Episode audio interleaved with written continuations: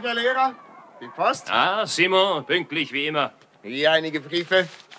Und hier noch Ihre Zeitung. Le Petit Provençal. Danke, Simon. Auf Wiedersehen, Herr Lehrer. Adieu, Simon. Guten Tag, Herr Lehrer. Wie geht's, Betüge? Danke, Herr Lehrer, danke. Hm, Darf ich Sie etwas fragen? Bitte? Sie kennen doch Kasimir. Ja, Kasimir vom Café drüben. natürlich. Man sollte ihm sagen, dass im Brunnen des Cafés ein toter Hund schwimmt. Gassotti hat zugesehen, wie er hineinfiel, ja. Das sollte man ihm sagen, sonst serviert er uns am Sonntag den Aperitif mit diesem Wasser. Warum hat ihm Cassotti nichts gesagt? Aber er kann doch nicht. Sie sind doch böse miteinander. Aber Cassotti geht doch immer ins Café. Das ja, aber er spricht kein Wort mit Kasimir. Genau wie ich.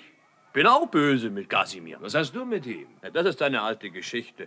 Mein Vater hatte schon Streit mit seinem Vater und mein Großvater mit seinem Großvater und schon unsere Großväter wussten nicht mehr weshalb. Ah, Aber der Streit hat sicher seinen guten Grund. Ja, gut, ich werde es ihm sagen. Aber vorher will ich mir das Brot des neuen Bäckers ansehen. Der neue Bäcker? Wann hat er angefangen? Das erste Brot kommt gegen elf aus dem Ofen. Um elf, sagen Sie? Na, da komme ich auch. Auf Wiedersehen inzwischen, Herr Lehrer. Bis nachher, Betüge. Entschuldigen Sie, Herr Lehrer.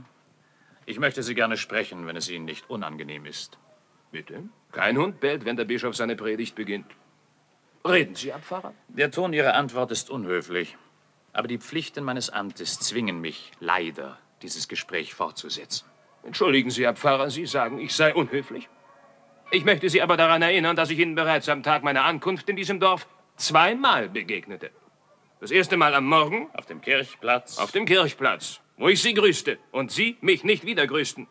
Das zweite Mal Auf der Terrasse des Cafés. Sie hatten ein großes Glas Alkohol vor sich. einen ganz gewöhnlichen Aperitif. Wie Sie wollen, immerhin, es war Alkohol. Wie Sie wollen. Jedenfalls habe ich Sie wiederum gegrüßt, indem ich meinen Hut zog. Eine Melone. Ja. Und Sie haben mich wiederum nicht gegrüßt. Weshalb nicht? Weil ich Sie nicht gesehen habe. Was? Ich habe Sie nicht gesehen, weil ich Sie nicht sehen wollte. Was soll das heißen? Ich komme hierher, ich grüße Sie sehr höflich und Sie wenden sich ab. Sie wollten mich beleidigen, ohne mich zu kennen. Ich kannte Sie. Ich habe Sie auf den ersten Blick demaskiert. Aus Ihrer Tasche schaute der Petit Provençal. Leugnen Sie nicht, ich habe es gesehen. Sie lesen den Petit Provençal. Natürlich lese ich den Petit Provençal. Ich habe ihn sogar abonniert. Abonniert. Das hat noch gefehlt. Sie können doch nicht von mir verlangen, dass ich den Mediterranee lese. Sie wären mir bedeutend lieber, wenn Sie den Mediterranee lesen. Denn diese Zeitung kämpft mit einer wahrhaft aufbauenden und stärkenden Moral gegen die Verirrung aller Fanatiker und gottlosen Journalisten. Sie haben mich also angesprochen, weil Sie mich als Abonnent für den Mediterranee gewinnen wollten. Nein. Ich will Sie an Ihre Pflichten erinnern. An die Pflichten gegenüber Ihren Schulkindern, welche die Regierung Ihnen anvertraut hat. Was vielleicht etwas unvorsichtig gewesen sein mag. Sie kommen doch direkt aus der Schulbank des Lehrerseminars. Und Sie? Sind Sie nicht eben erst im Priesterseminar ausgebrütet worden? Was ich Ihnen zu sagen habe, ist sehr ernst. Sie haben neulich, das heißt vorgestern, eine Stunde über die Jungfrau von Orleans gehalten. Jawohl. Bei dieser Gelegenheit haben Sie die folgenden zwei Sätze ausgesprochen. Johanna war eine kleine Hirtin aus Domremy. Eines Tages, als sie ihre Schafe hütete, glaubte sie, Stimmen zu hören. Stimmt das? Genau, das habe ich gesagt. Haben Sie an Ihre Verantwortung gedacht, als Sie sagten, glaubte zu hören? Ich glaube, ich habe gerade damit keine Verantwortung auf mich genommen. Ich sagte, Johanna glaubte Stimmen zu hören. Das heißt, was sie betrifft, so hörte sie die Stimme ganz deutlich. Aber was mich betrifft, so weiß ich nichts davon. Sie wissen nichts davon. Nein, Herr Pfarrer, ich war nicht dabei. Das heißt, dass Sie waren nicht dabei. Das heißt, anno 1431 war ich noch nicht geboren. Sie wollen sich aus der Schlinge ziehen. Aber Sie haben kein Recht zu sagen, glaubte zu hören. Sie haben kein Recht, eine historische Tatsache zu leugnen. Sie haben zu sagen, Johanna hörte Stimmen. Ich finde es sehr gefährlich, solche Dinge zu lehren, selbst wenn es sich um historische Tatsachen handelt. Ich glaube mich zu erinnern, dass die Jungfrau von Orléans vor einem Gerichtshof, dessen Vorsitzender Gauchon hieß, erklärte, sie hätte Stimmen gehört. Und dieser selbe Gauchon ließ sie lebendigen Leibes auf den Scheiterhaufen werfen. Und die Stimmen halfen ihr nichts. Sie fing dabei Feuer und starb. So geschehen auf dem Marktplatz zu Rouen. Diese Antwort ist eines Abonnenten des Petit Provençal würdig. Es hat vor mir einen Abgrund von Unglauben aufgetan, wie ich ihn mir niemals vorzustellen gewagt hätte. Sie sind einfach wütend. Sie glauben, die Jungfrau von Orléans gehöre Ihnen allein. Aber sind Sie mit Ihren Stiefeln nicht in meine Gemüsebeete getreten, als Sie den Kindern im Katechismus erklärten, man unterscheide nicht drei, sondern vier Naturreiche? Natürlich. Das Mineralreich, das Pflanzenreich, das Tierreich und das Menschenreich, das ist wissenschaftlich bewiesen. Es ist wissenschaftlich bewiesen, dass es Unsinn ist, von einem Menschenreich zu reden. Sie zählen sich also zu den Tieren. Selbstverständlich. Ich gebe zu, Sie haben völlig recht, soweit Ihre Theorie Sie selbst betrifft. Erlauben Sie mir deshalb, dass ich Sie verlasse, ohne Sie zu grüßen. Ich pflege Tiere nicht zu grüßen. Und Sie? Was glauben Sie? Was sind denn Sie, Herr Pfarrer? Ein Ziegenbock aus der Steinzeit, der ins Bett gehört.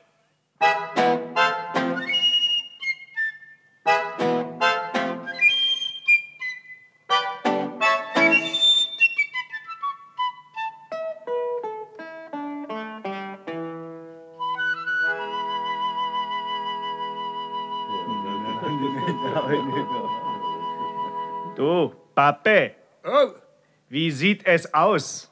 es ist noch nicht fertig, Kasimir. Wir haben noch nichts gesehen, aber Mayfair hat einen Blick in den Ofen geworfen. Ja, es sieht so aus, als wenn der Mann da drin sein Handwerk versteht und uns gutes Brot macht. Hat er es schon aus dem Ofen geholt? Ja, sie füllen jetzt die Körbe. Wer weiß, ob es gut ist. Und warum? Hm? Warum sollte es schlecht sein? Ich habe nicht gesagt, dass es schlecht ist, Demable. Aber du verstehst, es gibt Brot und Brot. Berthaud, dein Vorgänger, der sich im Keller erhängte? Psst, psst. Kein Wort über diese Geschichte vor meiner Frau. Es würde sie zu sehr aufregen, wenn sie hörte, dass sich vor uns einer hier aufgehängt hat. Kein Wort mehr davon. Gut, gut, kein Wort mehr davon. Aber eins möchte ich doch wissen. Was machte er denn sonst, dieser Berthaud? Ich meine, wenn er sich nicht gerade aufhängte. Brot machte er. Und sein Brot war jeden Tag anders. Manchmal war es sehr gut und manchmal ungenießbar. Besonders am Sonntagmorgen. Ja, er hatte die Gewohnheit, sich jeden Samstag einen fürchterlichen Rausch anzutrinken. Und wenn er gegen Mitternacht anfing, den Teig zu kneten, wusste er nicht mehr, was er tat. Einmal fand man die Hälfte seiner Zigarre im Brot. Ja, und, und einmal roch es nach Absinth. Es war wie Aniskuchen. Die Kinder waren außer sich vor Freude. Und das alles habt ihr euch gefallen lassen. Na, was hätten wir denn tun sollen? Warum seid ihr nicht zu einem anderen gegangen? Das haben wir weiß Gott wie lange versucht. Aber der nächste war in Vaux, zwölf Kilometer weit in den Bergen. Wir kauften das Brot bei ihm immer gleich für die ganze Woche. Ja, und nach vier oder fünf Tagen war es so hart, dass man sich die Zähne daran ausbeißen konnte. So kehrten wir schließlich wieder zu Berthaud zurück. Monsieur Aimable, wo waren Sie, bevor Sie hierher kamen? Ich war in Valençol und dann in Banon. Ich habe gut verdient da drüben, obwohl es Konkurrenz gab. Drei Bäcker waren wir. Banon ist kein kleines Dorf wie dieses. Ja, es ist eine richtige kleine Stadt, in der es Feinschmecker gibt. Aber wisst ihr, was sie sagten, meine Feinschmecker, als ich fortzog? Es tut uns leid, sagten sie. Wir werden es noch bedauern, dass du nicht mehr da bist. Aber dieser Alte da, der ruhig das Brot aß, in das dieser Berthaud seinen Pernod kotzte, der hat das nötig zu fragen, ob mein Brot gut sei. Und wenn wir schon von Aperitif sprechen, ich trinke nicht. Nicht einmal Wein trinke ich. Und wenn ich meine Teig knete, dann spare ich nicht an meiner Kraft. Darauf könnt ihr euch verlassen. Ein guter Bäcker braucht nicht wie ein fleischfressendes Ungeheuer auszusehen. Bravo, Bäcker. Recht hast du. Warum schreist du Bravo, Bäcker? Geht das gegen mich? Nein, mein Herr, denn ich spreche nicht mit Ihnen. Haben die Streit? Und wie Sie Streit haben? Ich habe mit allen beiden Streit. Ah, warum? Das spielt keine Rolle. Wichtig ist nur, dass du uns gutes Brot machst. Und wenn es so schön ist wie deine Frau, dann sind wir zufrieden. Brot so schön wie meine Frau. Ja, da weiß ich wenigstens, woran ich bin. Aber ich weiß nicht, ob es das jemals gegeben hat. Ja, da hast du auch wieder recht. Findet ihr sie schön? Das kann man wohl sagen. Und Sie, Herr Lehrer? Ich wünschte, sie würde versuchen, mir nachts in einer stillen Gasse einen Kuss zu geben. Ich würde bestimmt nicht zur Polizei laufen. Das wünschte ich Ihnen auch, aber mir nicht. Seid ihr zufrieden, wenn mein Brot halb so schön ist wie meine Frau? Ja, das sollte genügen. Ich für meinen Geschmack ziehe ein Brot vor, das sich begnügt, gutes Brot zu sein. Denn die Schönheit der Frauen ist vergänglich und welkt dahin wie Blütenblätter. Zur Freude der alten Runkelrüben, an denen nichts mehr verwelken kann. Ja, ihr, ihr habt ja meine Frau noch nicht in ihrem Sonntagsputz gesehen. Oder am Abend, wenn sie zu Bett geht. Emabel, Hä? komm, hilf mir mit den Körben. Ja, mein Täubchen, ich komme, ich komme. Sie muss gehört haben, dass ich von ihr gesprochen habe. Sie verträgt es nicht, wenn man über sie redet. Sie ist so bescheiden. Komm, Aurélie, ich helfe dir. Dank dir, Emabel. Ah, da kommt der Herr Marquis. Ja, guten Tag, Herr Marquis. Guten Tag. Frau Bäckerin, seien Sie mir gegrüßt.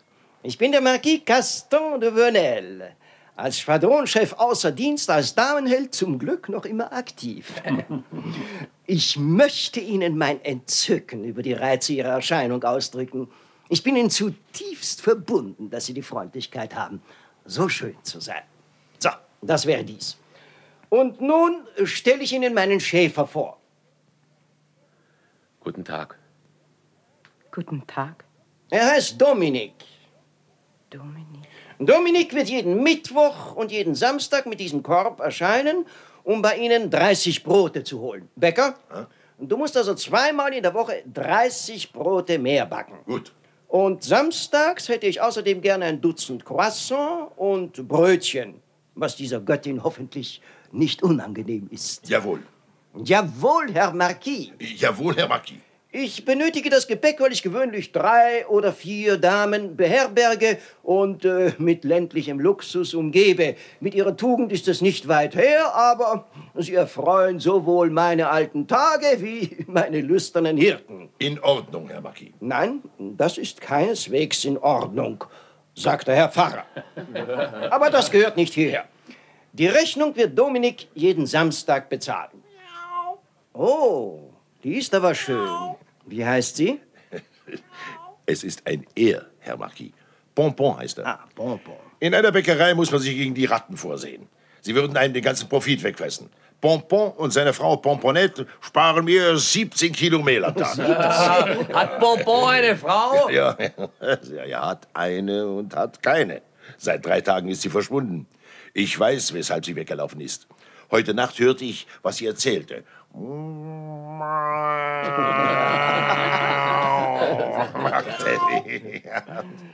Sie wird schon wiederkommen, wenn das vorbei ist. Ah, das geht nicht vorbei, wie es einem gerade passt. Also, dann darf ich mich jetzt verabschieden. Das Brot, meine Dame, das Sie mit Ihren schönen Händen berühren, wird von mir wie ein Geschenk empfangen werden. Auf Wiedersehen, meine Schöne. Wiedersehen, Herr Marquis. Auf Wiedersehen. Wiedersehen. Komm her mit deinem Korb. Dominik. Ja. Hier. Eins, zwei, drei, vier. Schau mal, Fair, wie er sie ansieht. Mhm, und sie nicht minder. Jünger müsste man sein. Und vielleicht Schäfer. 15, 16, 17. Was sagst du dazu jetzt? Wozu? Na, die Art, wie sie ihr Haar bei jedem Niederbeugen an sein Gesicht fallen lässt. Empörend. Der junge Schäfer scheint aber Gefallen dran zu finden. 26, 27, 28, Aurelie, 28, 29, 30.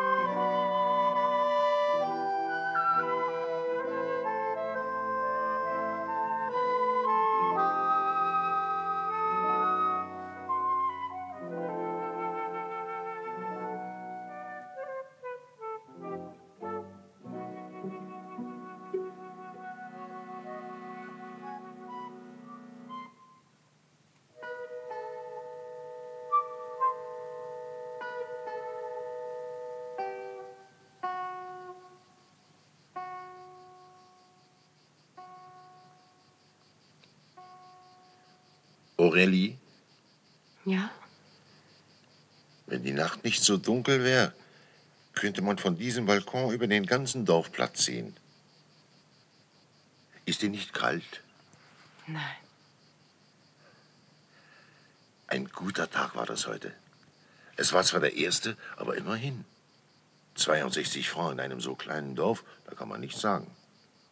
Der Anfang ist nicht schlecht. Es passt mir nur nicht, dass das Zimmer im ersten Stock ist. Du wirst müde werden, wenn du den ganzen Tag hinauf und hinuntersteigen musst.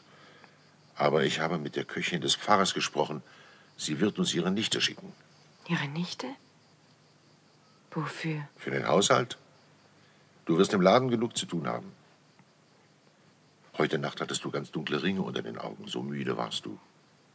Du darfst nicht zu viel arbeiten. Wir wollen vernünftig sein. Deshalb soll morgen die Nichte kommen. Eine gute Idee. Wenn man Geld verdient, soll man sich Zeit zum Ausruhen davon kaufen. Findest du nicht? Das Brot zu 70 Centime, das ist kein schlechtes Geschäft, wenn einer arbeiten will. Die Bauern finden es zu teuer. Das Korn wollen sie so teuer als möglich verkaufen und das Brot soll möglichst nichts kosten. Nicht schlecht, was? Ja. Wenn man den Weizen zu 40 Centime kaufen muss, kommt das Mehl eben auf 60, nicht wahr? Natürlich. Aus Kleie kann ich kein Brot machen. Aber wenn ich mein Brot nur zu 70 Centime verkaufen kann, wie soll ich dabei noch rauskommen? Was sagst du? Nichts. Du hast recht. Was soll man da noch sagen, wenn man mit einem Gewinn von 10 Centime pro Kilo die Miete bezahlen soll? Du hast recht, sie ist nicht groß. Aber immerhin, sie muss bezahlt werden. Und dann muss ich davon meine Steuern bezahlen, meinen Ofen heizen. Und ich muss mich ernähren. Und ich muss meine Frau ernähren. Und was tun wir, wenn wir Kinder haben? Wenn wir Kinder haben. Ich gehe schlafen.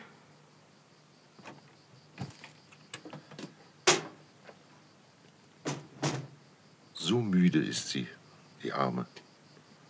So gut, so jung, so schön und denkt nur an die Arbeit. Ach, es ist schön. Es ist sehr schön. Ist das im Radio oder bei wem ist das?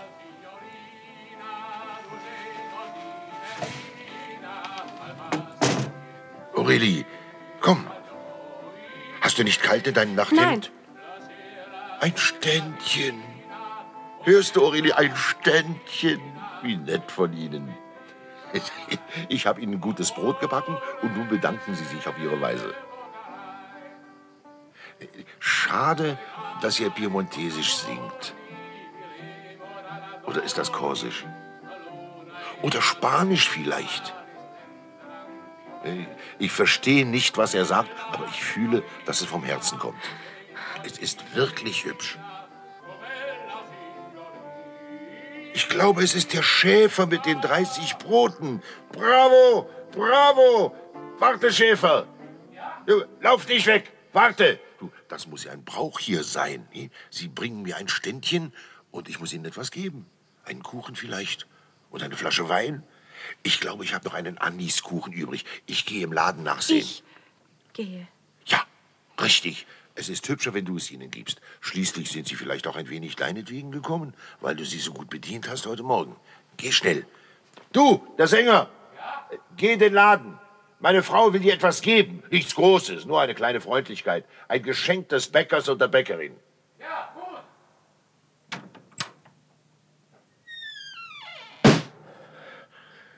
Aurelie. Aurelie. Komm, red nicht. Aurelie. Still. Sei ganz still. Wenn du ein Mann bist, warte auf mich hinter der Kirche um fünf mit einem Pferd. Du kannst mit mir gehen, wohin du willst. Aurelie. Aurelie. Aurelie. Aurelie. Wenn du kein Licht machst, kannst du den Kuchen nicht finden. Soll ich hinunterkommen? Nein, nein, ich werde ihn schon finden. Hey, Bäcker! Ja? Ich bin's, Olive. Olive aus Gravas. Ich gehe jagen morgen früh. Ja, und? Ich habe zwei Dutzend Sardellen und möchte, dass du mir eine Pastete daraus machst. Sind Sie schon gewässert? Ja. Ah, leg sie in die Waage auf den Tisch. Pass auf, er kommt. Soll er? Wann kommst du die Pastete holen? Ich denke um vier. Oh. Gut, geh nur hinein. Hä? Es ist dunkel im Laden. Aurelie, kannst du den Schalter nicht finden? Gib acht, ich mache Licht. Ha, sie hat ihn gefunden.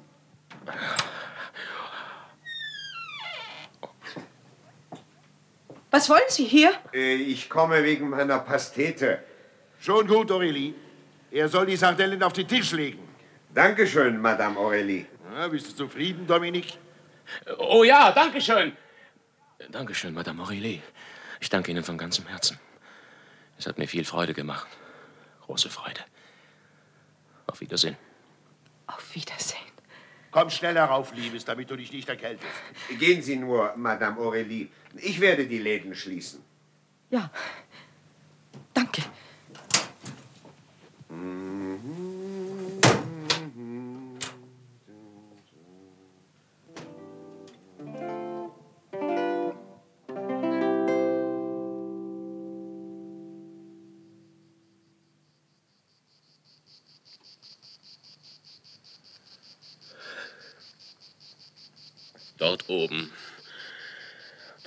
Ist sie. Mach keine Dummheiten, Dominik. Dort oben zieht sie sich aus. Dort hinter diesem Laden. Oh mein Gott, mein Gott, mein Gott. Was machst du? Du bist ja verrückt. Ich hätte nie gedacht, dass es so schnell geht. Was ist denn los mit dir? Da, fühl mein Herz. Wie Hammerschläge. Was hat sie denn gemacht? Ich komme in den Laden. Ich höre ein Geräusch. Ein Knistern von Stoff. Einen tiefen Atemzug. Zwei Arme schlingen sich um meinen Hals. Und dann, dann. Dann hat sie mich in die Lippen gebissen. Was? Ich habe ja geahnt, wie diese Frau ist. Diese Frau. So etwas habe ich noch nie gesehen, nicht einmal im Traum. Heute Morgen lernt sie dich kennen und heute Abend beißt sie dich in die Lippen. Oh, bei diesem Tempo hast du noch viel zu erwarten. Wieso? Es stimmt, was du sagst, bleibt es nicht bei dir allein. Das ganze Dorf wird drankommen. Wiederhol das nie, hörst du. Sag nichts Schlechtes über sie, sonst schlage ich dich zum Körper. Dominik, was tust du? Weißt du nicht, was sie gesagt hat? Wenn du ein Mann bist, hat sie gesagt, warte auf mich hinter der Kirche mit einem Pferd. Du kannst mit mir gehen, wohin du willst. Sie lässt alles im Stich. Den Mann, die Bäckerei, das Geld, das Brot. Alles wirft sie weg. Für mich. Um fünf. Hinter der Kirche. Gehst du? Ja. Ja, ich gehe. Und der Mann? Der Mann. Zwischen der ersten und der zweiten Schicht schläft er zwei Stunden neben dem Ofen. Er wird sie nicht weggehen hören. Esprit, geh zum Hof hinauf und bring mir Scipio, bevor es hell wird. Das Pferd des Herrn Marquis? Für sie ist nichts gut genug. Kannst du es nicht selbst holen? Ich? Ich muss hier bleiben. Bei ihr, verstehst du? Bei ihr. Er hat den Verstand verloren. Ach, Barthélemy. Barthélemy, du erinnerst dich letztes Jahr. Letztes Jahr, als dir plötzlich kalt wurde. Als du beinahe gestorben wärst. Du sagtest mir, ich fühle mich so seltsam. Ich, ich sehe gar nicht, wo ich meinen Fuß hinsetze, wenn ich gehe. Siehst du? So ist es mit mir seit heute Morgen. Seit sie mich ansah. Am Abend kam bei dir das Fieber. Du wolltest aus dem Bett. Zu dritt haben wir dich festgehalten. Du schriest, weintest. Du wolltest aus dem Fenster springen. Und dann kam der alte Schäfer zu dir, der, der aus Manosk. Er machte dir einen Kräutertrank. Da floh der Tod aus deiner Kammer. Bei mir ist es wie bei dir an jenem Abend. Ich muss fort, Esprit. Sage nicht, ich soll sie vergessen. Ich kann nicht. Aber der Marquis, was wird der Marquis sagen? Sage ihm, es geht um eine Frau. Er wird es begreifen. Dich wird er sicher begreifen, aber um das Pferd wird es großes Geschrei das Pferd, geben. Das Pferd, das Pferd. Das Pferd werde ich zurückschicken. Ich gebe es einem Bauern, der es ins Dorf zurückführen wird. Also ich gehe schlafen. Ich will mit dieser Sache nichts zu tun haben. Esprit. Kommst du? Gut, ich komme. Ich danke dir, Esprit. Ich danke dir. Um fünf. Hinter der Kirche.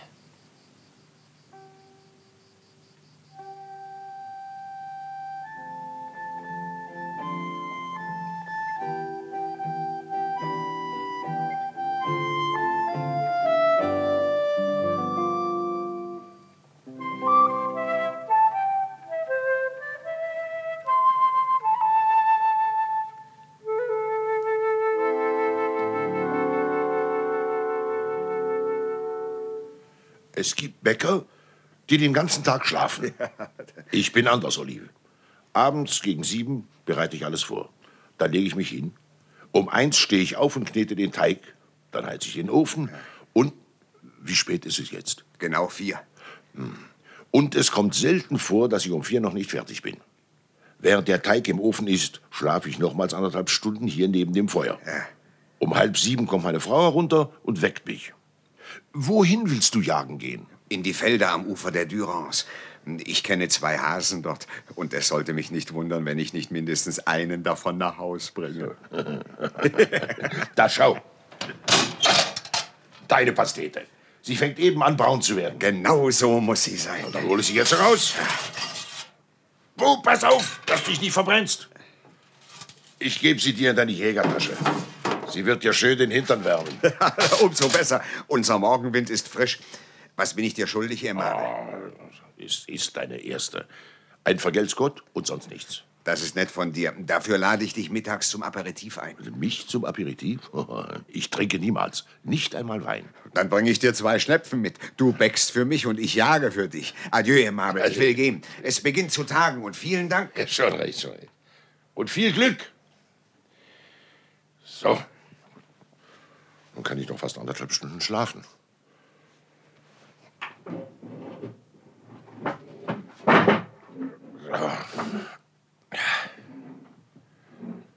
Schön warm ist hier neben dem Ofen.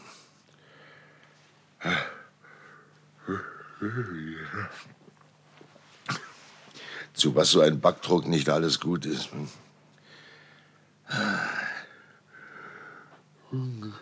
Er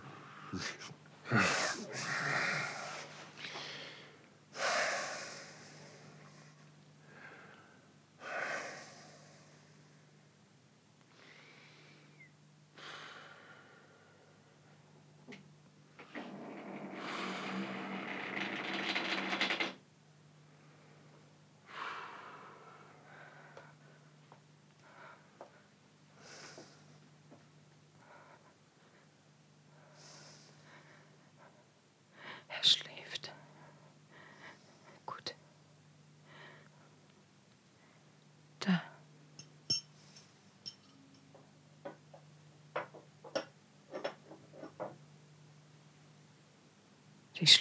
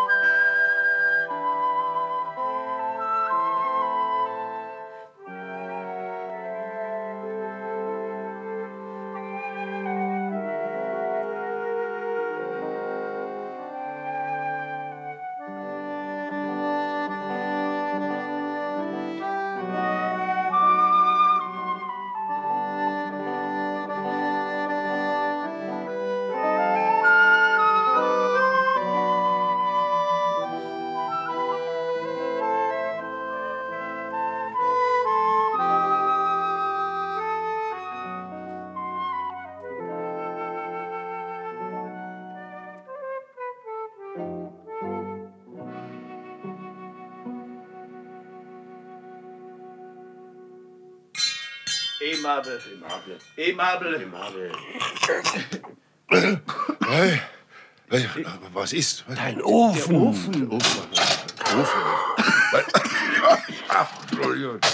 Da haben wir es. Mein Brot ist verbrannt. Und das noch an einem Sonntag. Bist du eingeschlafen?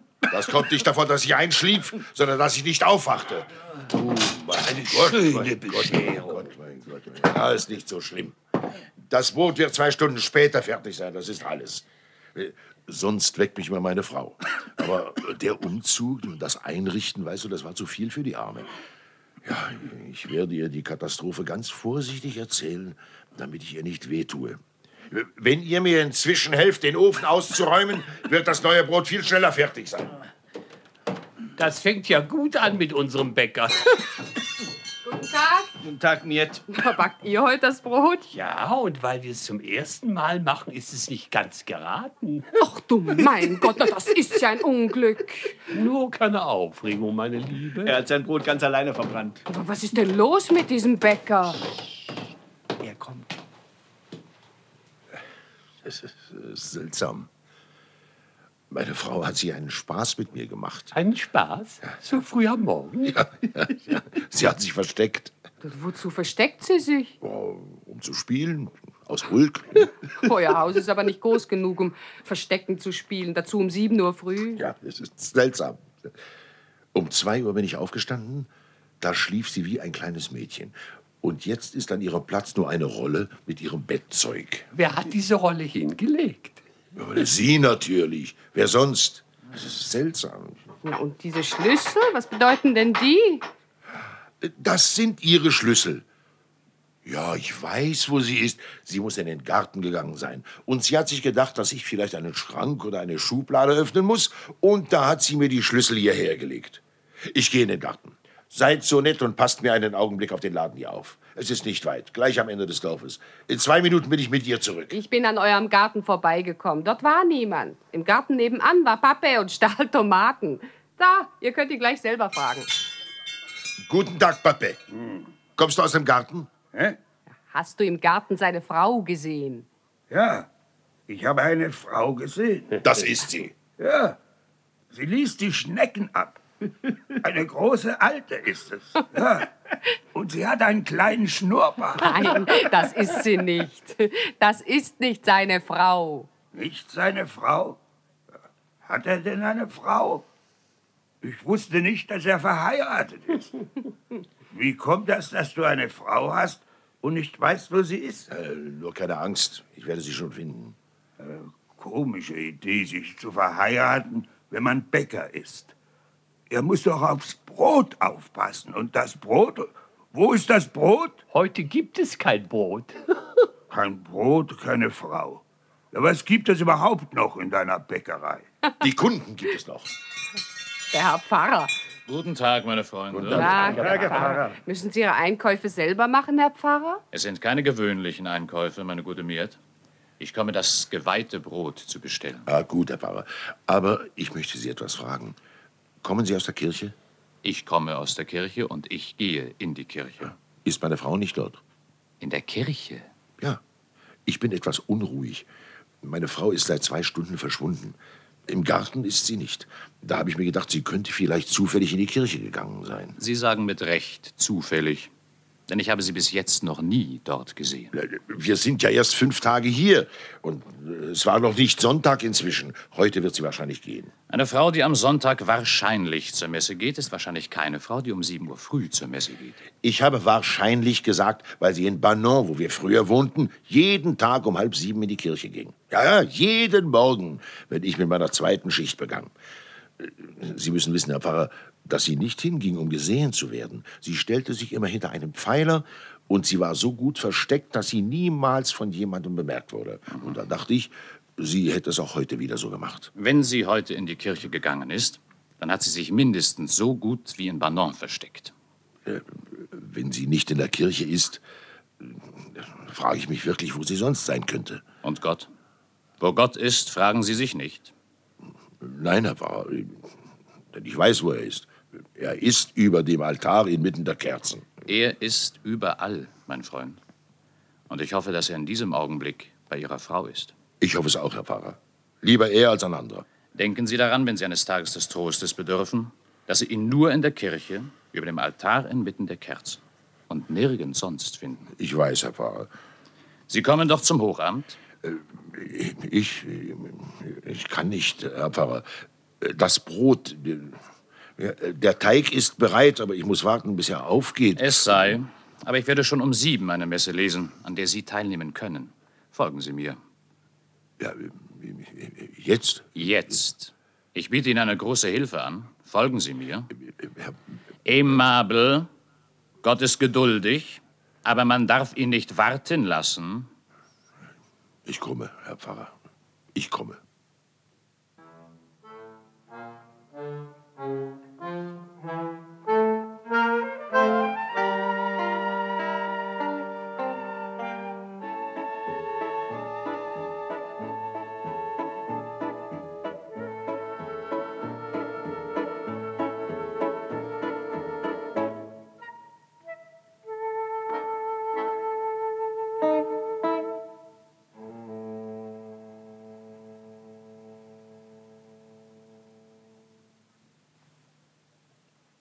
Ich will ja nichts Schlechtes gesagt haben, aber diese Person mit ihrem Lippenstift und Puder macht auf mich den Eindruck einer Kreatur, von der alles zu erwarten ist. Alles!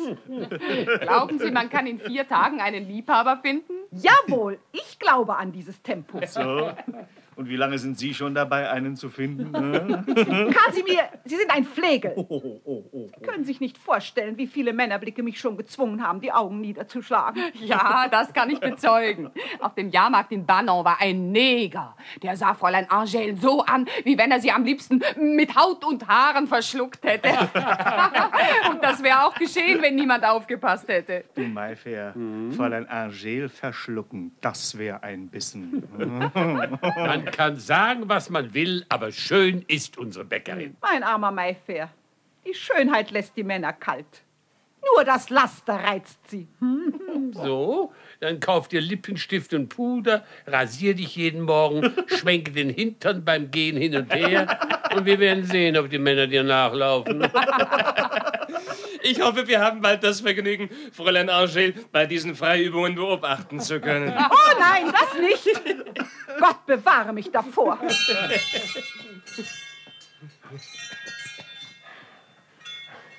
Na, äh, äh, ist sie nicht zurückgekommen? Ne? Nein, haben Sie sie nicht gefunden? Nein.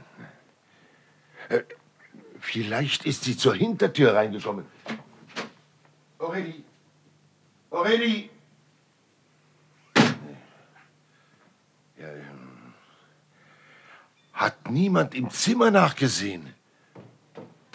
Es gibt Menschen, die da nicht sehen mit ihren Augen und nicht hören mit ihren Ohren. Man sollte wissen, ob im Dorf kein Mann fehlt. Na, wieso denn? Sie ist bestimmt nicht allein weggegangen. Gott im Himmel. Mein Mann! Oh, mein Olive! Och, er sagte mir, dass er auf die Jagd gehe. Oh, und dabei umarmt er mich wie noch nie. Oh, mir wird ganz schlecht. Oh, dieser Lügner. Um deinen Mann brauchst du keine Angst zu haben. Ein Mann wie Olive ist es bestimmt nicht. Es muss ein hübscher Junge wie zum Beispiel Jean-Jacques sein. Oder vielleicht hat sich unser Herr Marquis mit ihr in irgendeine Scheune Oh, verkrochen. das wäre ganz in seinem Stil.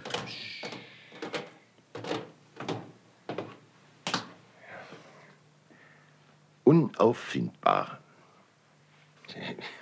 Ich weiß nicht, was ich sagen soll, aber ich will warten. Und unser Brot? Ich warte. Der Herr Pfarrer ist ein frommer Mann.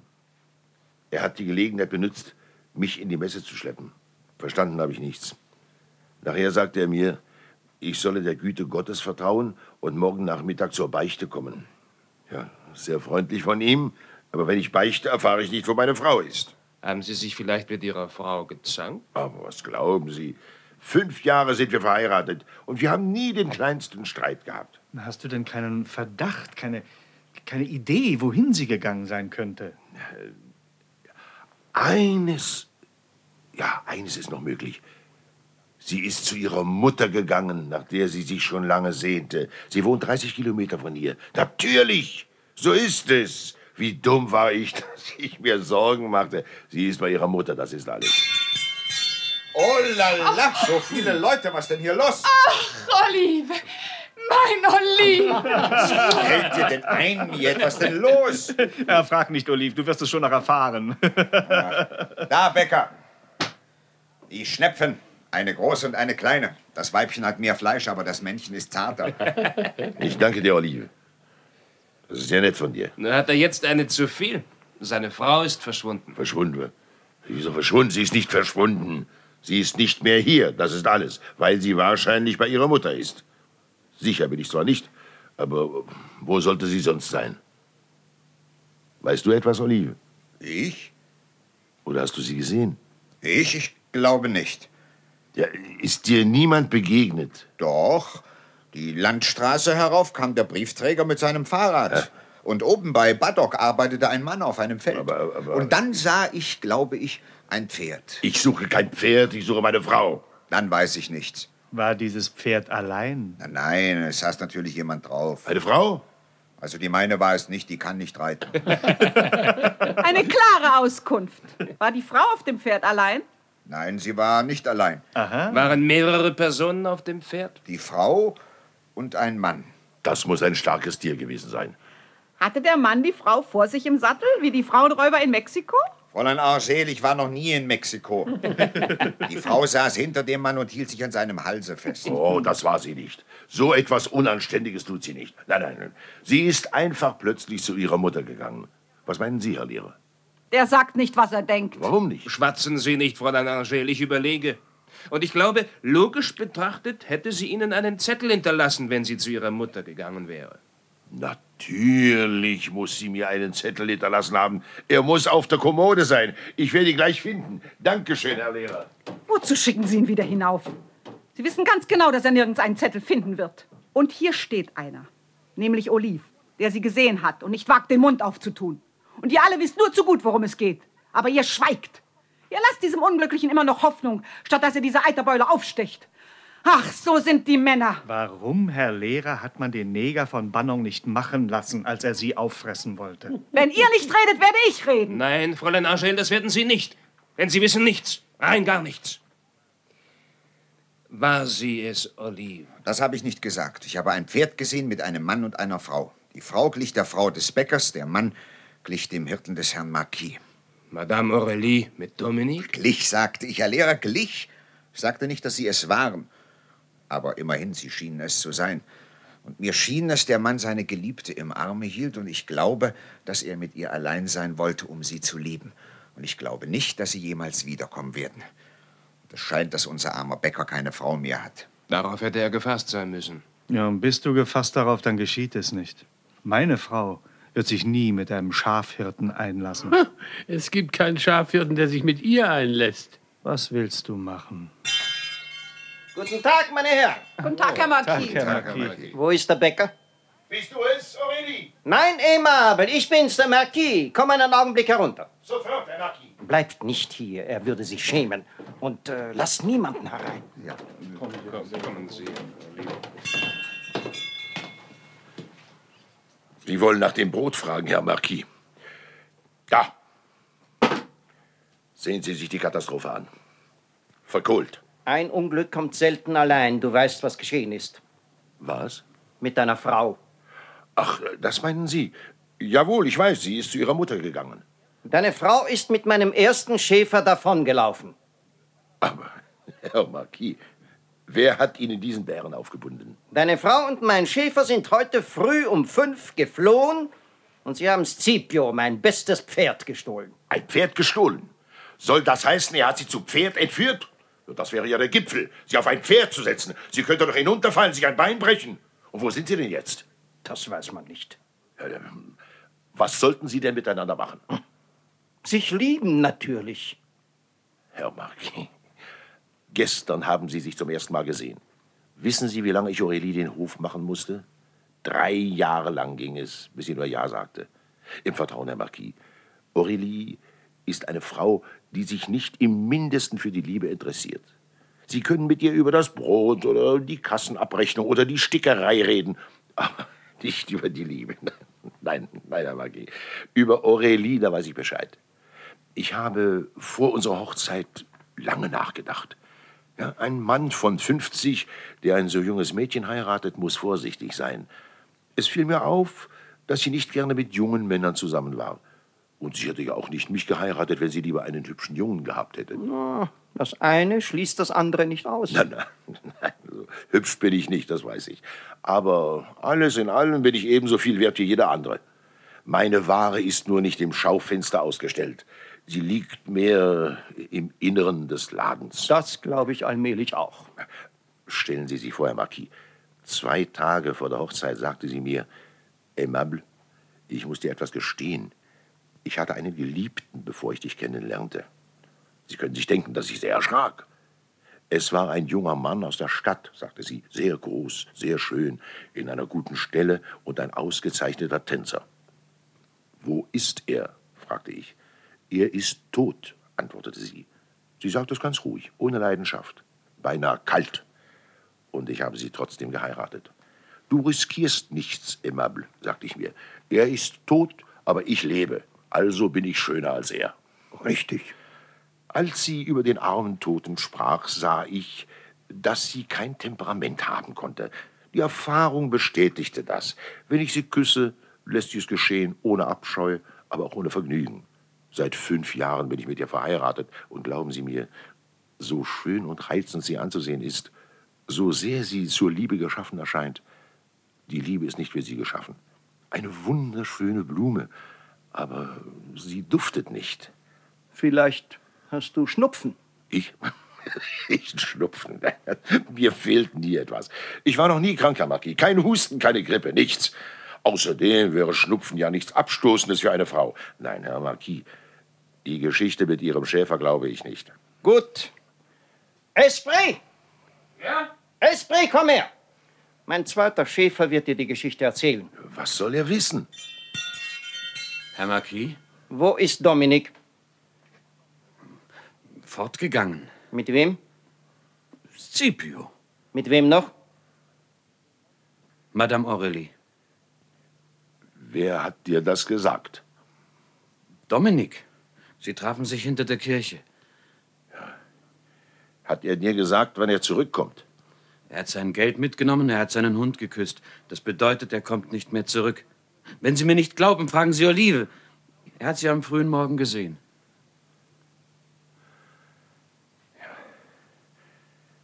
Herr Marquis, wenn mir mein Haus über dem Kopf zusammengestürzt wäre, hätte es mich vielleicht getötet.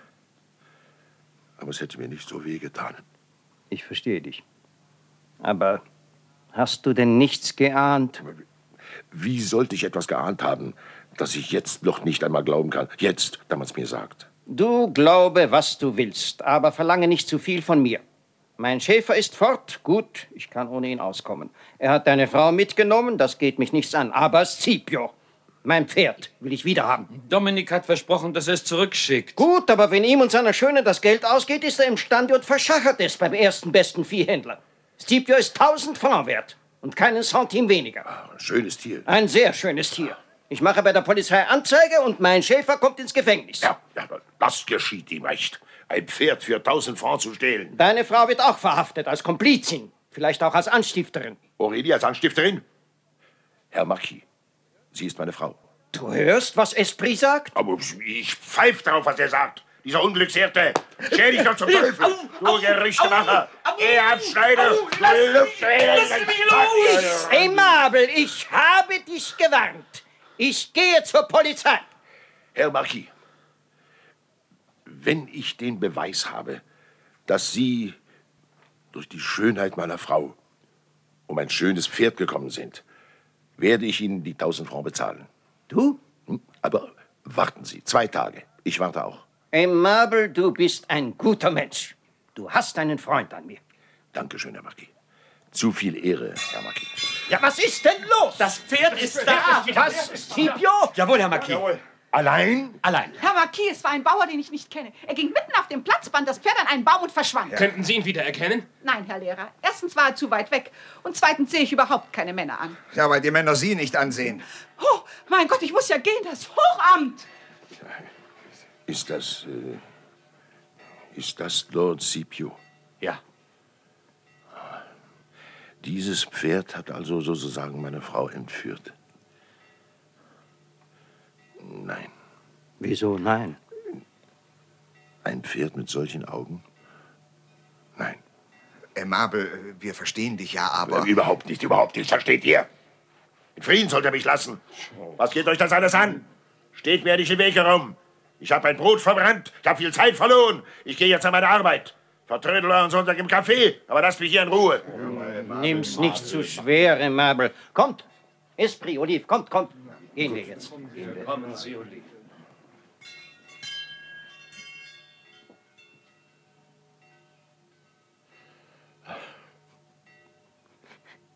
Was,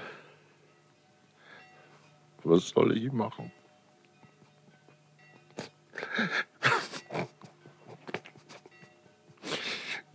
Was soll ich denn machen?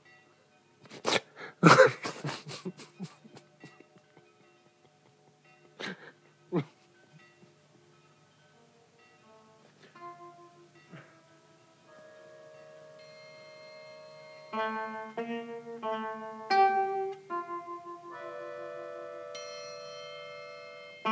you.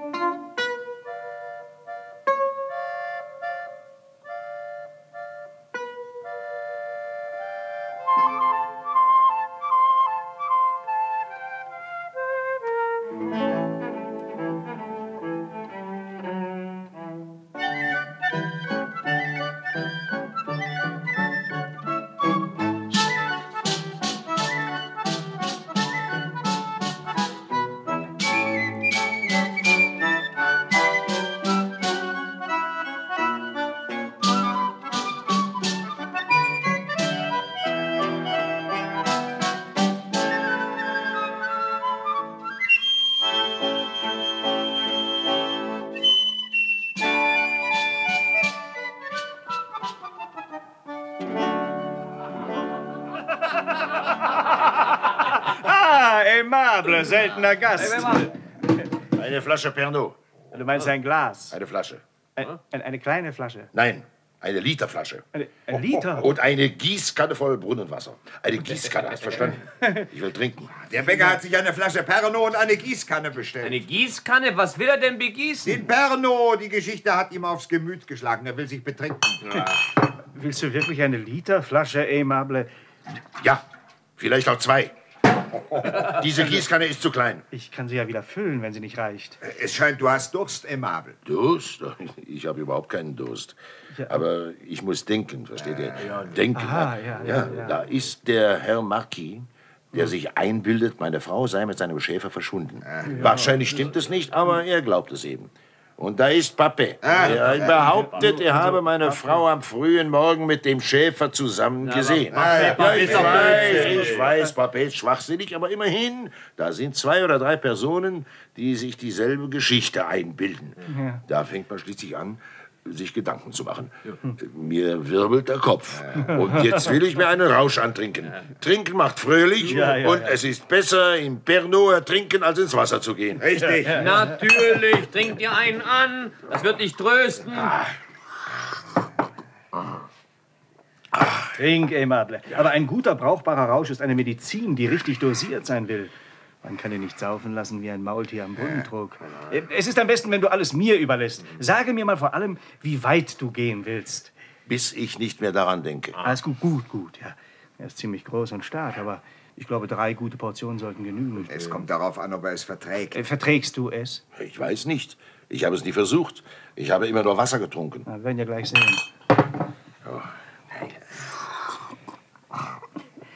Nummer zwei. Pass gut auf, Petit. Du musst zählen. Wir wollen ihn ja nicht töten. Also, ich komme gut auf vier oder fünf. Ich auf acht. Ja, ich komme auf zehn. Aber ist ja auch mein Beruf. Ja, ich bin Bäcker von Beruf.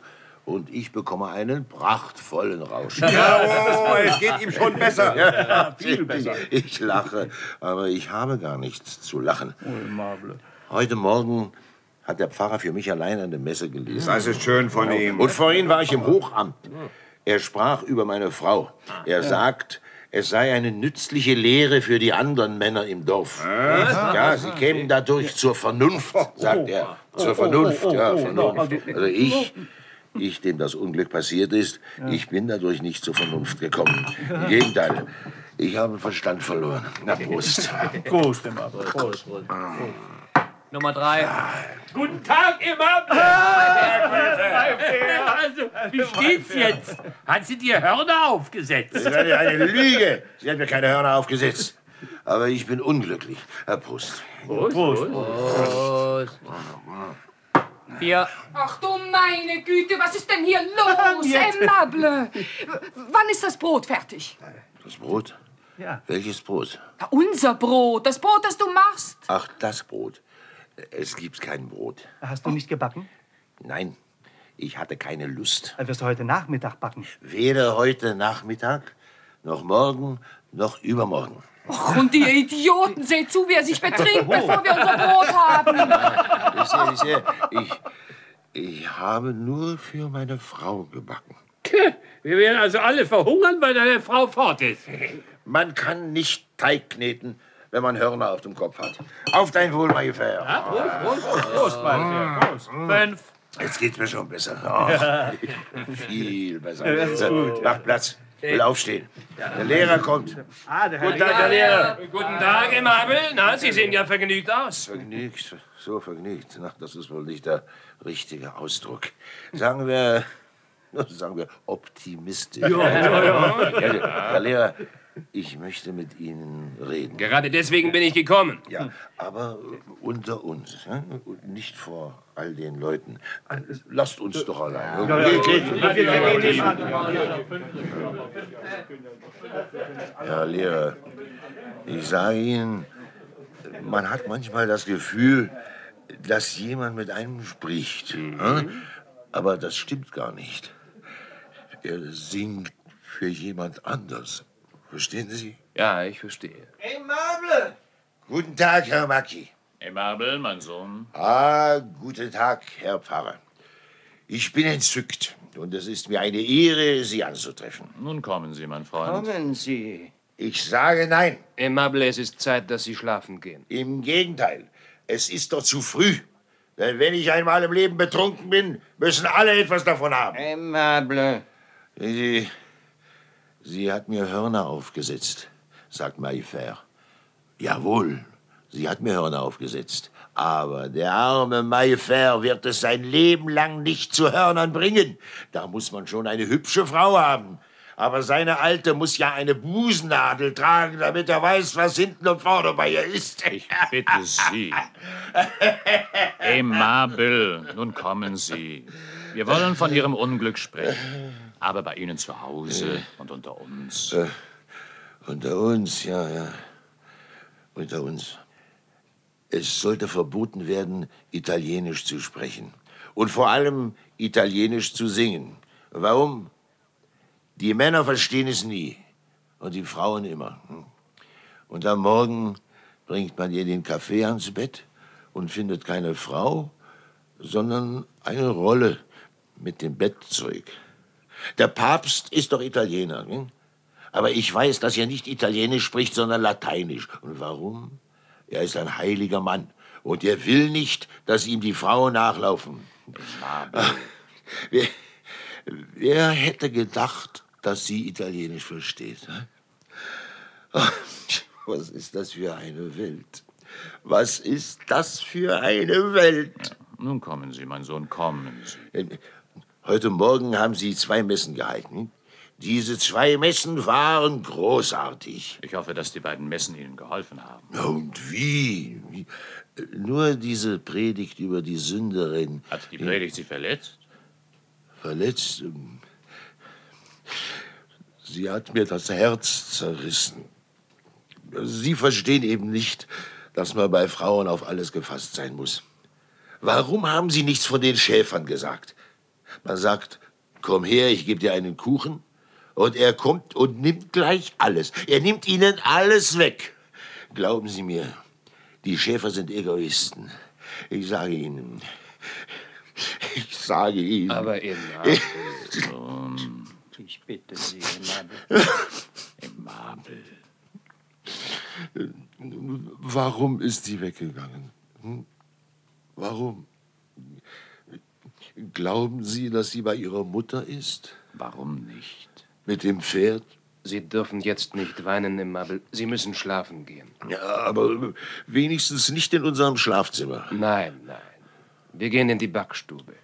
In Ihren Backtrog. Ja, das geht. Bringen Sie ihn zu Bett, Herr Lehrer. Aber zuerst muss ich nachsehen, ob sie nicht doch zurückgekommen ist.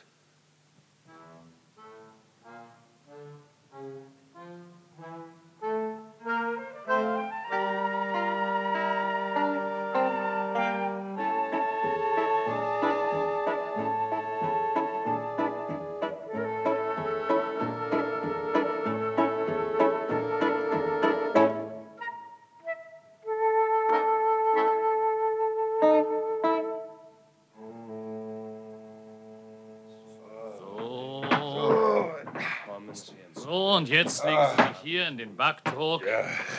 So, und nun schlafen Sie. Schlafen Ja. Sie, mein Sohn. Äh, Du, du redest vom Schlafen, als ob man nur die Augen zu schließen brauchte. Wenn ich die Augen schließe, sehe ich zu viel. Begreifen Sie nicht, dass Gebet und fromme Betrachtungen die einzigen Mittel in Ihrem Unglück sein können. Ja, aber man betet doch, wenn man gesündigt hat. Was habe ich denn Böses getan? Und wann? hä?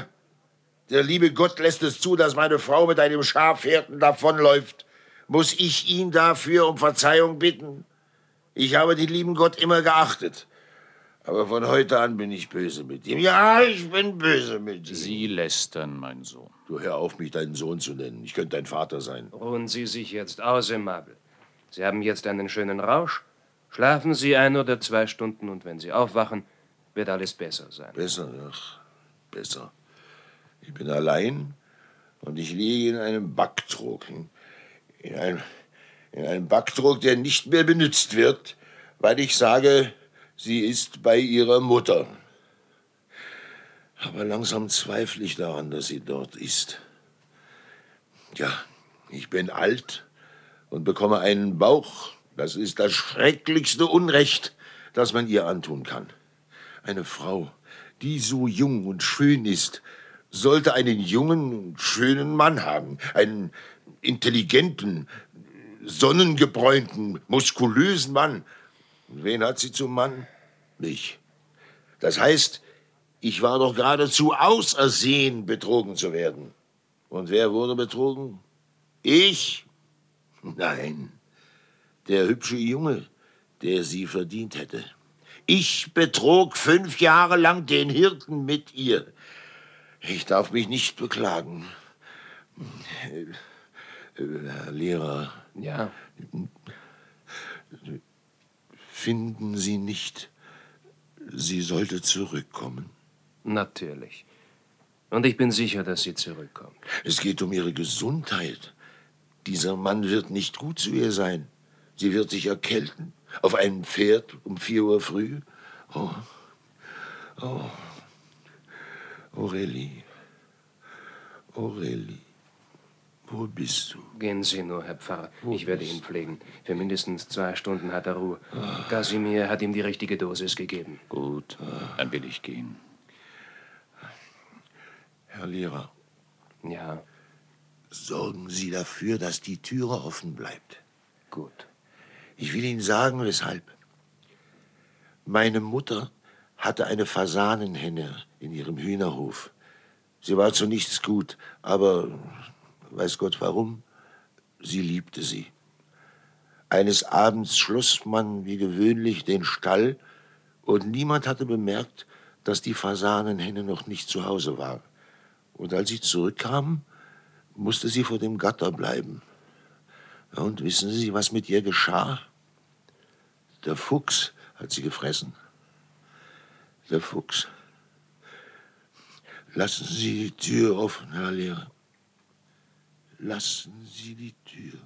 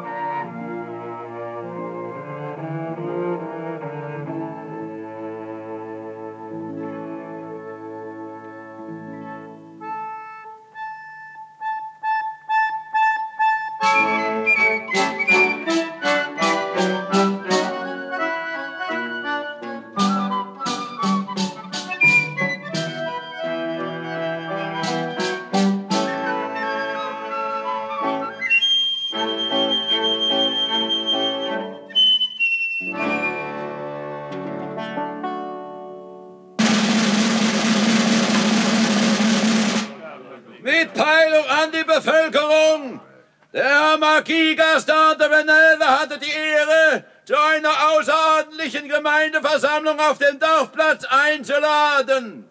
Zur Sprache kommen wird die Brotfrage, da eine ganze arbeitsame Gemeinde von Hungersnot bedroht ist. Wir müssen gemeinsam eine Lösung für diese Tragödie finden, die eine ernstliche Gefahr für die Ernährung und die Moral unseres Dorfes und seiner Umgebung bedeutet.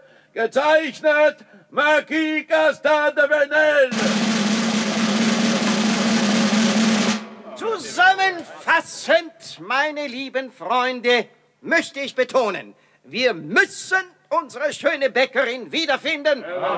Nicht nur, weil sie schön ist, sondern weil sie unser tägliches Brot bedeutet. Ich bin überzeugt, dass sie nicht weit von hier ist. Heute früh bei Tagesanbruch sind sie geflohen. Das Pferd, das der Schäfer zurückschickte, kann keinen weiten Weg zurückgelegt haben. Ihr wisst, ich verstehe mich darauf.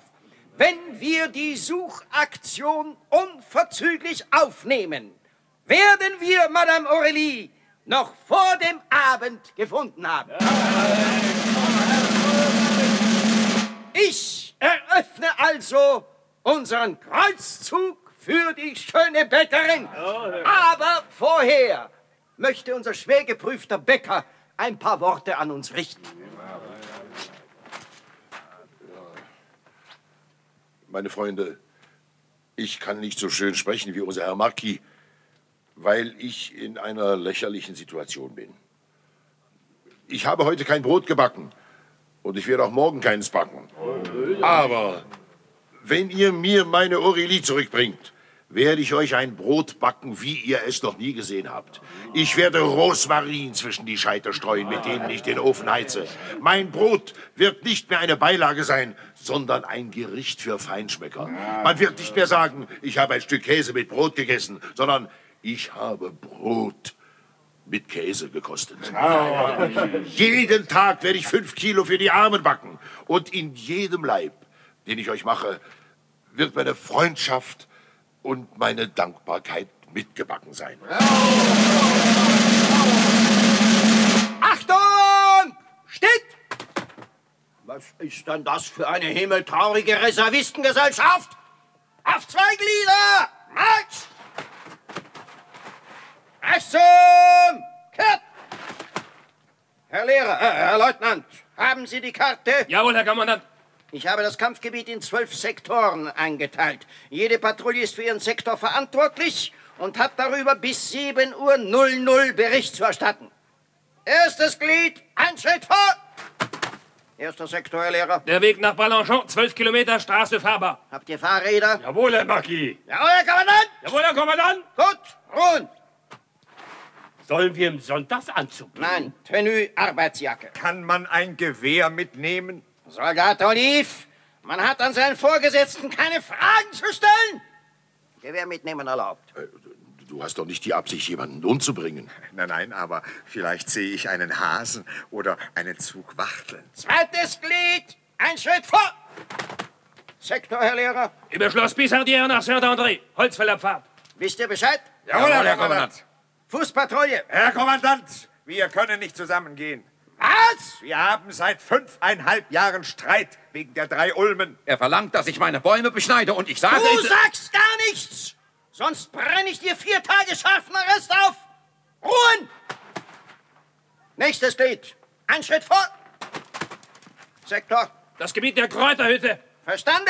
Ja, aber ich möchte lieber allein gehen. Ich auch. Unsere Eltern hatten schon Streit. Die Großeltern schon. Wir pfeifen auf eure sämtlichen Großeltern. Wollt ihr Brot oder wollt ihr kein Brot? Ich gebe euch den dienstlichen Befehl, als dritte Patrouille das Gebiet bei der Kräuterhütte zu erkunden. Ruhe! Gut, gut. Wir brauchen ja nicht miteinander zu reden. Wir brauchen uns nicht einmal anzusehen. Ruhe! Achtung! Steht! Jetzt!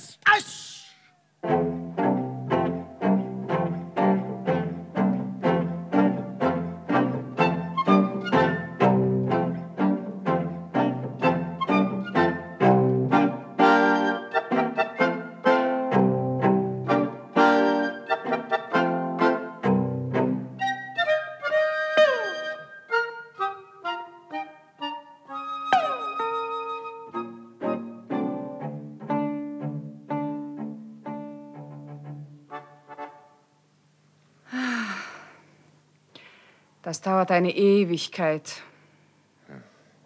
Ich habe keine Hoffnung mehr. Warten wir ab, Aimable. Sie müssen sich so gut versteckt haben oder Sie sind so weit fortgegangen, dass man Sie nicht finden kann. 30 Leute sind ausgezogen, sie zu suchen, und erst sechs sind zurückgekommen. Da, Barthélemy und Esprit. Und? Nichts. Nein, nichts. Wir sind bis zu den Olivenbäumen gegangen. Wir haben alle Leute unterwegs gefragt. Nichts. Am Mönchskreuz trafen wir Emil und Gaston an, aber sie hatten auch nichts gefunden. Dankeschön. Schaut mal, da kommen wieder vier. Oh, die singen ja. Sie singen? Ja, die singen. Na, die sehen ja sehr fröhlich aus. Hör einen Augenblick auf. Achtung. Eins, zwei, drei. Es lebe der Bäcker! Habt ihr sie gefunden? Nein, aber als wir deine Frau suchten, haben wir die Freundschaft gefunden. Ihr wolltet seine Frau suchen und habt euch betrunken. Sonst habt ihr nichts ausgerichtet. Oh, oh, oh, wir haben viel ausgerichtet.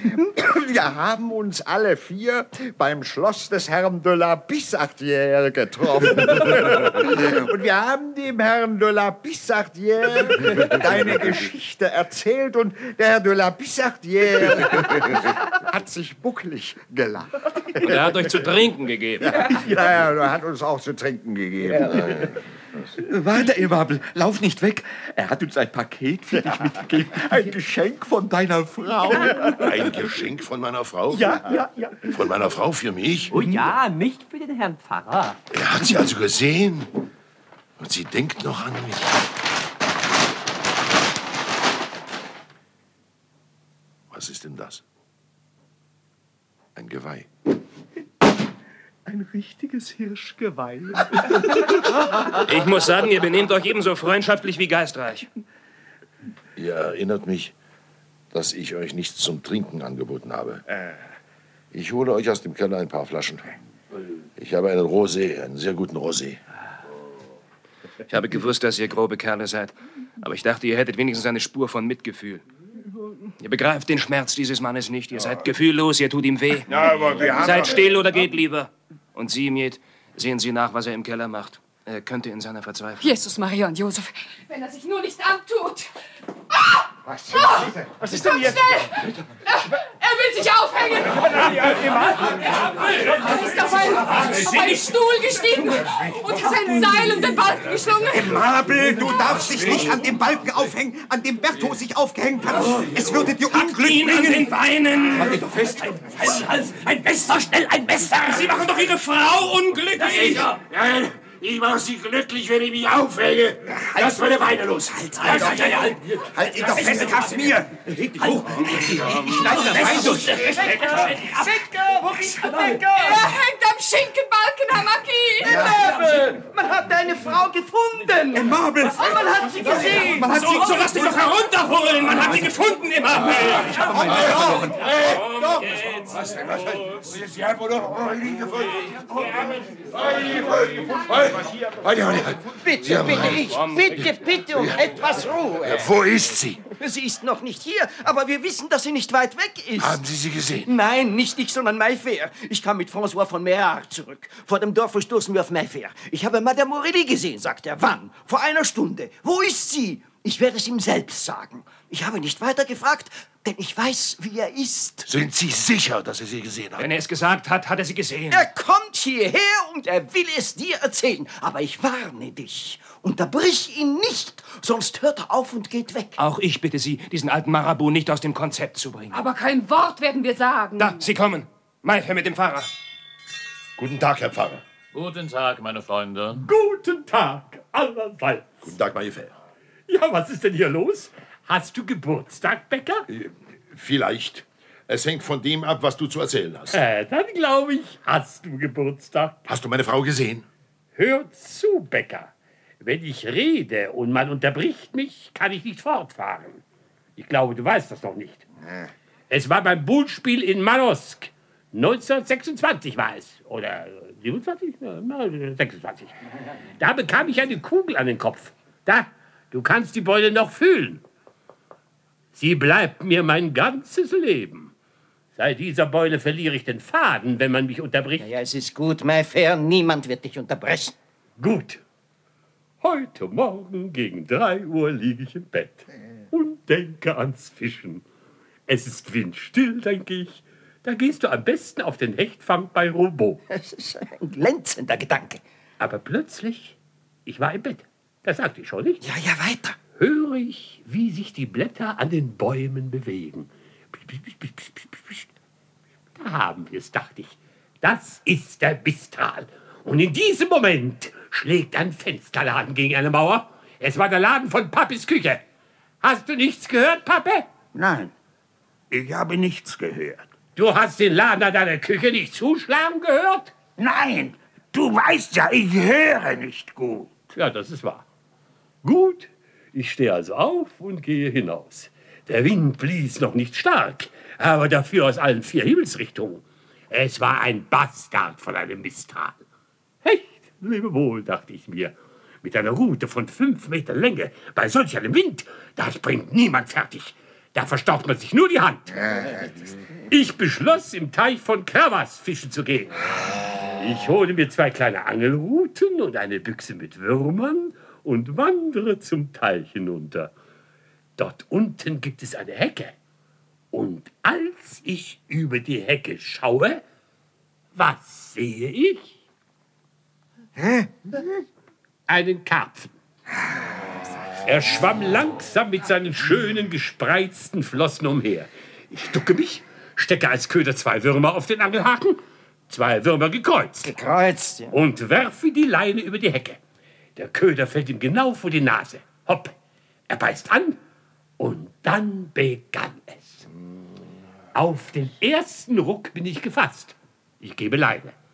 Aber der zweite kommt so unvorhergesehen, dass er mich überrascht. Ich glaubte, er ziehe nach links. Tuck, zieht er nach rechts. Meine Rute war gebogen als ein Regenschirm. Oh la la, nicht jeder kann einen Karpfen fangen. Und dann beim dritten Ruck. Und beim dritten Ruck kannst du uns am Arsch lecken. Was? Siehst du denn nicht, dass dieser arme Teufel den Verstand verliert und du lässt ihn absichtlich warten? Gut, man hat mich unterbrochen. Ich gehe. Beifeld, bist du Hier, wo ist meine Frau? Du, du wirst mir sagen, wie sie ist. Rede, sonst erwürge ich dich. Aimable, lassen Sie doch los, Aimable. Rede, wo ist meine Frau? Und ich zähle bis auf drei. Eins, zwei. Sie, Sie, Sie sind auf einer Insel in den Sümpfen gegenüber dem Haus von Olivier. So. Hast du sie gesehen? Ja. Siehst du, also sehr da. Ruhe! Weiter, Maifair. Ich, ich fange also noch einen Aal und eine Schleie unterhalb der Weiden. Und da höre ich eine Frauenstimme singen. Äh, Ich schleiche mich lautlos näher und schaue durch das Gebüsch. Und was sehe ich? Einen Barsch. Halt den Mund. Was siehst du, Maifair? Eine Frau, die singt. Der Schäfer lag im Gras und spielt dazu auf seiner Gitarre. Dieser Tagedieb. Sie sang? Also war sie glücklich? Sie sah glücklich aus. Vor allem war sie nackt. Nackt? Jawohl, ganz nackt. Natürlich. Ja, was bedeutet das? Vielleicht ist sie ins Wasser gefallen und hat ihre Kleider zum Trocknen an die Sonne gelegt. Vielleicht hat sie ein Sonnenbad genommen. Aha. Äh, Weiter. Ich sah ihnen eine Weile zu, dann ging sie weg. Auf der Insel ist eine Hütte. Wahrscheinlich wohnen sie dort. Ist es weit von hier? Eine gute halbe Stunde zu Fuß. Wir gehen alle hin. Wir nehmen die Gewehre mit. Die Gewehre? Wozu die Gewehre? Vielleicht will sie der Schäfer nicht freigeben. Ja, wir bitten Sie erobern. Komm, Aimable, gehen wir! Nein, nein, nein, nein, Ruhe! Macht keine Dummheiten. Geht ins Café, ich bezahle eine Runde.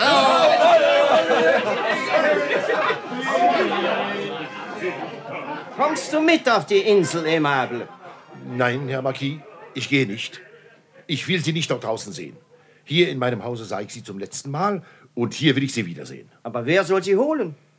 Man sollte so wenig Leute als möglich hinüberschicken. Einen oder zwei. Die richtige Persönlichkeit wäre der Herr Pfarrer. Der versteht sich aufs Reden. Das stimmt. Ja, aber man braucht Gummistiefel, um den Sumpf zu durchqueren. Sie wohnen auf einer Insel und wir haben kein Boot. Ich kann dem Herrn Pfarrer meine Stiefel leihen. Und Mayfair wird dem Herrn Pfarrer den Weg zeigen. Ja, aber es ist gefährlich, im Sumpf zu warten. Man muss die Pfade unter Wasser kennen. Wer ausgleitet, der hat ausgelebt. Für den Herrn Pfarrer wäre der Weg durch den Sumpf der direkte Weg ins Paradies. Wenn ich dessen gewiss wäre, würde ich nicht zurückschrecken. Ich weiß nur nicht, ob der Zeitpunkt schon gekommen ist. Ich kenne die Sümpfe von der Jagd her. Was hilft mir das? Es gäbe eine sehr einfache Lösung. Die wäre? Der Herr Lehrer zieht seine Gummistiefel an und nimmt den Herrn Pfarrer auf den Rücken. Ach, ich, ich würde mich doch lächerlich machen. Wieso? Es sieht ja niemand zu. Es bleibt uns doch nichts anderes übrig, Herr Pfarrer. Tun Sie es. Steigen Sie dem Herrn Lehrer auf den Rücken. Haben Sie mir nicht gesagt, dass Sie mich als Tier betrachten, Herr Pfarrer? Wenn sich der Herr Lehrer bereit erklärt, einem Priester als Reittier zu dienen, so ist das eine Huldigung an den Vorrang der Geistlichkeit. Nein, es ist eher ein kleines Opfer für unseren armen Bäcker. Ich danke Ihnen, Herr Lehrer. Sagen wir, es ist beides zugleich. Und lassen wir es dabei bewenden. Wirst du nun wieder backen, Aimable? Nein, Herr Marquis. Bevor sie da ist, habe ich keine Kraft. Aber ich will alles vorbereiten. Es braucht mir niemand zu helfen. Ich will alles, alles allein machen.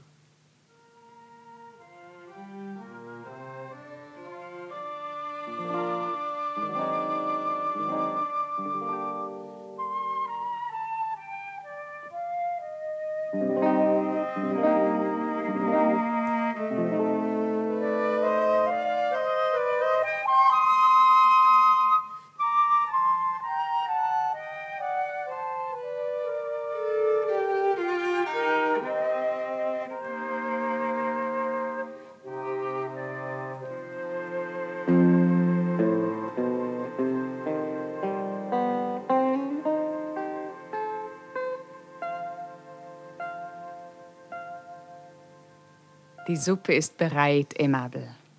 Wenn sie überläuft, nehmen Sie den Deckel von der Pfanne. Die Erbsen sind gar. Ich habe sie vom Feuer genommen. Und äh, der Bratofen? Der Bratofen ist heiß, genau wie er sein muss. Ich danke mir. Aimable! Aimable! Bald wird deine Frau da sein. So. Ich bitte dich nur um eines.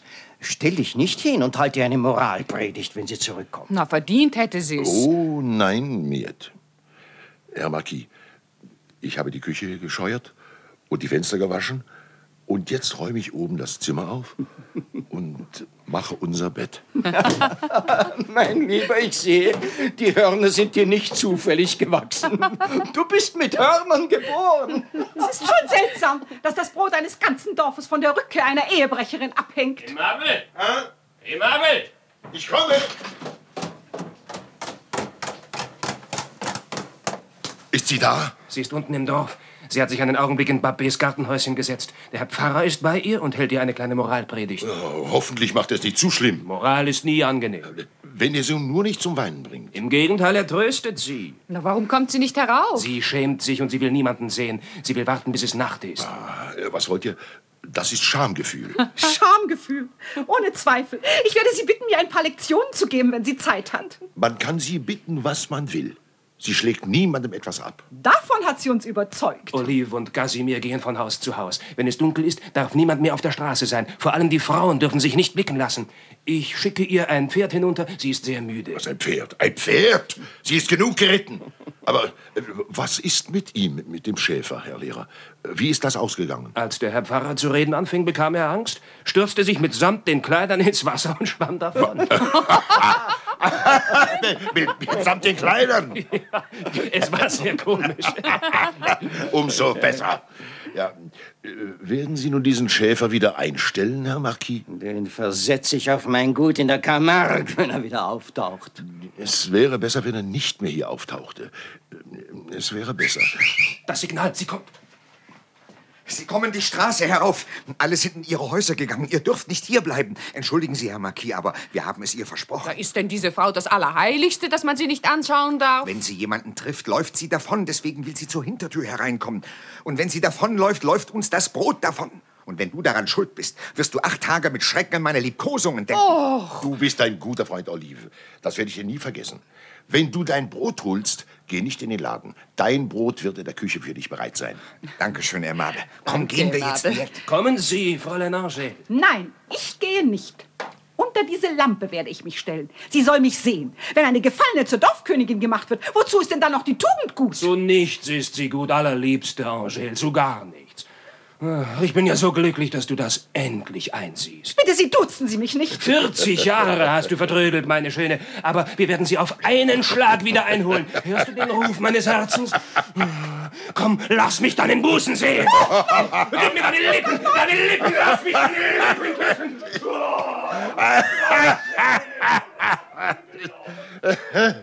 Wenn die sich nun umdreht und ihn küsst, ist er verloren.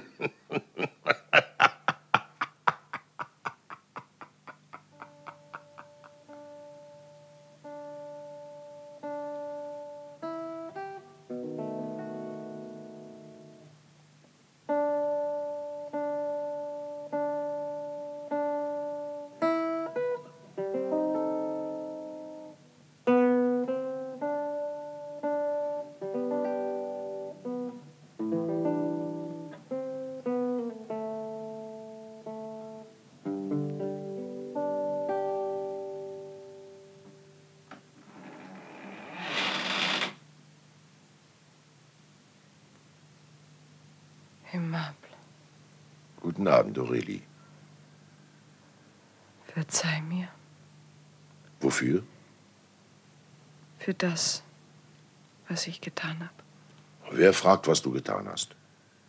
Weißt du es? Ja, Habe ich dir wehgetan? ich war sehr unruhig, weil du mir nichts gesagt hast. Du gehst einfach weg, wie es dir passt, ohne etwas zu sagen. Du sagst mir nicht einmal, wohin du den Kaffeetopf gestellt hast und wo meine Taschentücher sind und mein Kragenknopf. Zwei Tage suche ich dich. Ja, du hast Sehnsucht nach deiner Mutter gehabt, das verstehe ich. Ich mache dir keinen Vorwurf. Du wolltest es mir wohl nicht sagen, weil ich manchmal ein wenig herrschsüchtig bin, verstehe ich auch. Aber deine Mutter hätte mir wenigstens ein Telegramm schicken können, um mich zu beruhigen. Immerhin war sie vernünftig und hat dich gleich wieder nach Hause geschickt. Hast du dich wenigstens nicht erkältet? Was würde es dir ausmachen? Viel. Viel. Ich bin glücklich, dass ich dich wieder habe. Du wirst mir doch nicht krank werden. Du hast sicher Hunger. Ich habe mir etwas gekocht, weil ich nicht wusste, ob du heute Abend zurückkommen würdest. Isst du, Aurelie. Ich habe keinen Hunger.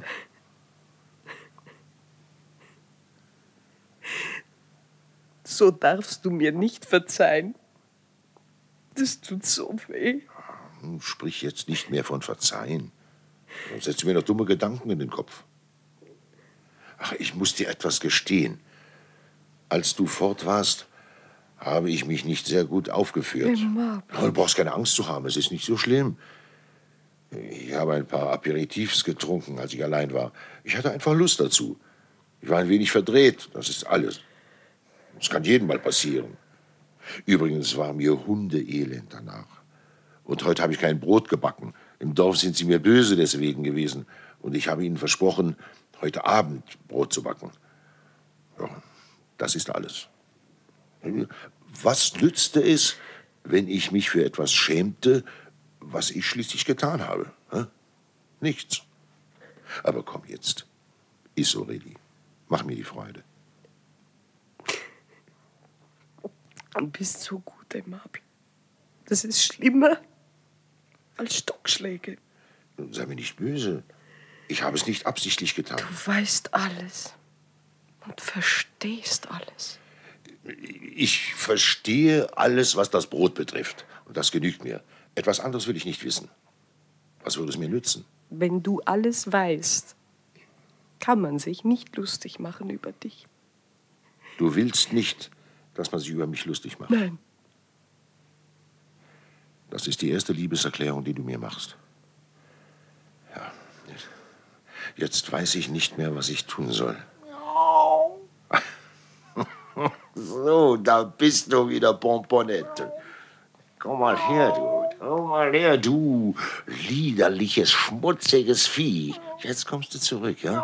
Drei Tage lang hat sich der arme Pompon Sorgen um dich gemacht. Drei Tage lief er hin und her, suchte in allen Ecken. Unglücklich war er. Weißt du, Aurélie, Pomponette trieb sich mit einem Kater herum, einem Unbekannten, einem Tu nicht gut. No, was war denn mehr an dieser Mondscheinbekanntschaft als an ihm? Äh? Er war schöner, würde sie sagen. Ja, Was hast du von der Schönheit eines Dachrinnengalans? Steht er nachts auf, um nachzusehen, ob du gut schläfst? Schau dir das an. Sie hat den Milchnapf des armen Pompon gesehen. Bist du deswegen zurückgekommen, ne? Warst du hungrig oder war dir zu kalt? Ja, trink nur deine Milch. Es freut ihn. Aber sag, ob du wieder wegläufst. Sie wird nicht mehr weglaufen. Lauf lieber gleich weg, wenn du dazu Lust hast. Es wäre weniger grausam. Nein, sie wird nie mehr weggehen. Aimable, Was hast du, Aurelie? ich weiß nicht. Es geht mir nicht gut. Willst du nicht schlafen gehen? Nein. Ich will bei dir bleiben. Mir ist kalt. Es ist Zeit, den Ofen anzuzünden. Er wird uns beiden warm geben. Gib her. Lass mich anzünden. Ja, ja.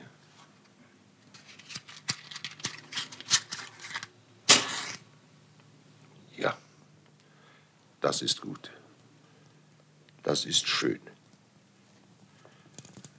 Der Ofen erlischt, wenn du weggehst. Und er brennt wieder, wenn du wieder da bist. So muss es sein.